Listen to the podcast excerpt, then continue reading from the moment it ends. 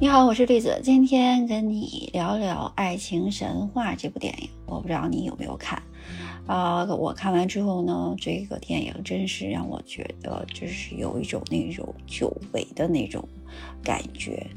因为除了看到活色天香的饮食男女的生活呢，还看到了上海极具特色的人间烟火气的那些，呃，弄堂啊、石库门呐、亭子间的上海的老建筑的那个生活场景啊，还有就是演员们全程飙上海话，让我感觉到这个特别有那种上海的特色，然后就有那种看上海电影那个原汁原味的那感觉啊！我不知道你有没有这样的感觉。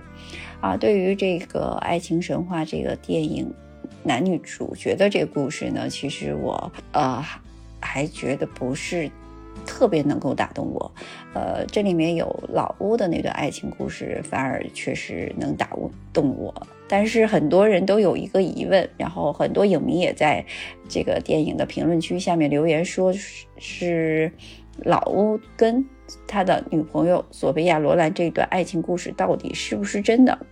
然后电影中的女主角也是有这样的疑问。然后老乌呢，这个人怎么形容呢？用上海话来讲呢，他应该是地地道道的一个老克拉。他呢，二十岁出头的年纪就去法国留学，然后去过很多国家，然后。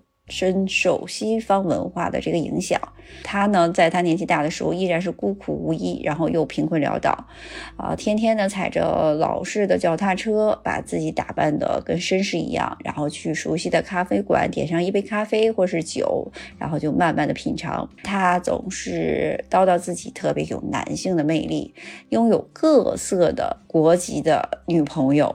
然后有一天呢，他看到新闻说，那个索菲亚·罗兰因为疾病到医院里面去急救，然后他就又把他跟索菲亚·罗兰的这段故事又跟朋友们分享一下。呃，记得是八九年的时候，老乌是二十岁出头的样子，然后他到法国去留学，然后在巴黎的一个大学读书，然后第二年放春假的时候呢，老乌就到。罗马去旅游，然后在罗马的街头就迷路了，然后他就沿着呢威尼斯广场的小路呢，就走到了一个弄堂里，然后他就一眼看到了坐在咖啡馆的外面喝咖啡的一个女士，然后她戴着墨镜，看上去四十几岁的样子，呃，然后他就主动上去搭讪，向她问路，说他想。知不知道费里尼电影里面甜蜜生活的那个喷泉在什么地方？然后这一位女士呢，也就摘下了墨镜，亲自带她去。然后他们一路上就说了很多话，感觉这一位女士心情特别不好。然后这位女士呢，用意大利说了很多。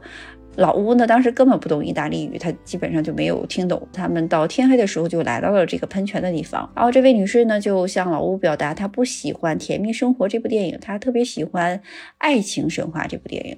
然后呢，他们就来到了一个小旅馆里面，嗯，所以就像大家想象的那样，老屋就跟一个有妇之夫产生了一夜情。然后那个女人呢，又不是他可能得到的，在当年的他看来呢，这个人呢是给他一个浪漫爱情的人，因为不可能得到呢，所以他就记了一辈子，然后念了一辈子，然后也经常拿这件事情来吹牛皮。所以呢，大家就是一直就怀疑，然后包括就是电影里面的女主角也都是就特别，呃，质疑老吴这段爱情到底是不是真的。但我呢更倾向于老吴的这个故事是真的，因为他就是在回忆他这段爱情的时候，我觉得特别深情，然后我真的有被他这段故事所感动到，特别的感慨。就是，即使他的梦中情人不是索菲亚·罗兰这个人，但是在老吴眼里，这个女人就是他的国宝，就像索菲亚·罗兰一样，可以被称为欧洲国宝的女人。然后老吴跟索菲亚·罗兰之间的过往呢，到底是不是真的呢？其实我也特别好奇。但是说实话，这也不是最重要的。就好好比我们也不会经常会去问，那许仙和白娘子的故事是不是真的？那罗密欧和朱丽叶的故事是真的吗？那还有梁山伯和祝英台的故事是不是真的？如果你相信它是真的，那它就是真的；你不相信，其实也无妨。爱情这种东西嘛，就是你信呢，它就有；不信呢，其实它就没有。你看了这部电影之后呢，我就跟我的好朋友聊了一下关于中年人爱情的这个看法，然后出乎意料的，他们。跟我都处于中年人的阶段，他们对于中年人的爱情反而变得就是谨慎了，然后更小心了。这好像就是年轻人跟中年人的爱情就是还是不一样的。年轻人的爱情就是热烈。他就是需要一瞬间的那种情投意合，他就是喜欢他，就想靠近他，然后就会特别想去跟他在一起。这好像就是爱情之间的那种吸引力吧。但是到了中年，可能就变得不一样了。中年人的那个爱情就变得更加的隐晦，更加的内敛，更加的谨慎。中年人的爱情好像似乎也变得比较复杂一些，不像。年轻人那么那么的纯粹了，然后我们作为中年人来说，也是从年轻人那边走过来的，对爱情都有过美好的那种向往，然后也多多少少曾经有过拥有过爱情，然后但是到了中年之后呢，我们中年人对于爱情的需求好像突然就是需求降低了，会需要爱情，但是没有那么重要，会。对他变得小心翼翼。对于中年人来说呢，爱情似乎不是绝对需要。爱情这种东西可能就变成生活的那种调味剂。中年人呢，似乎对于自己的那个生活可能更看重，他更需要经营好自己。就好比老吴，他有过很多的风流韵事，他一辈子也没有结婚，但是一点不妨碍他热爱生活，一点不妨碍他过好自己的日子。就。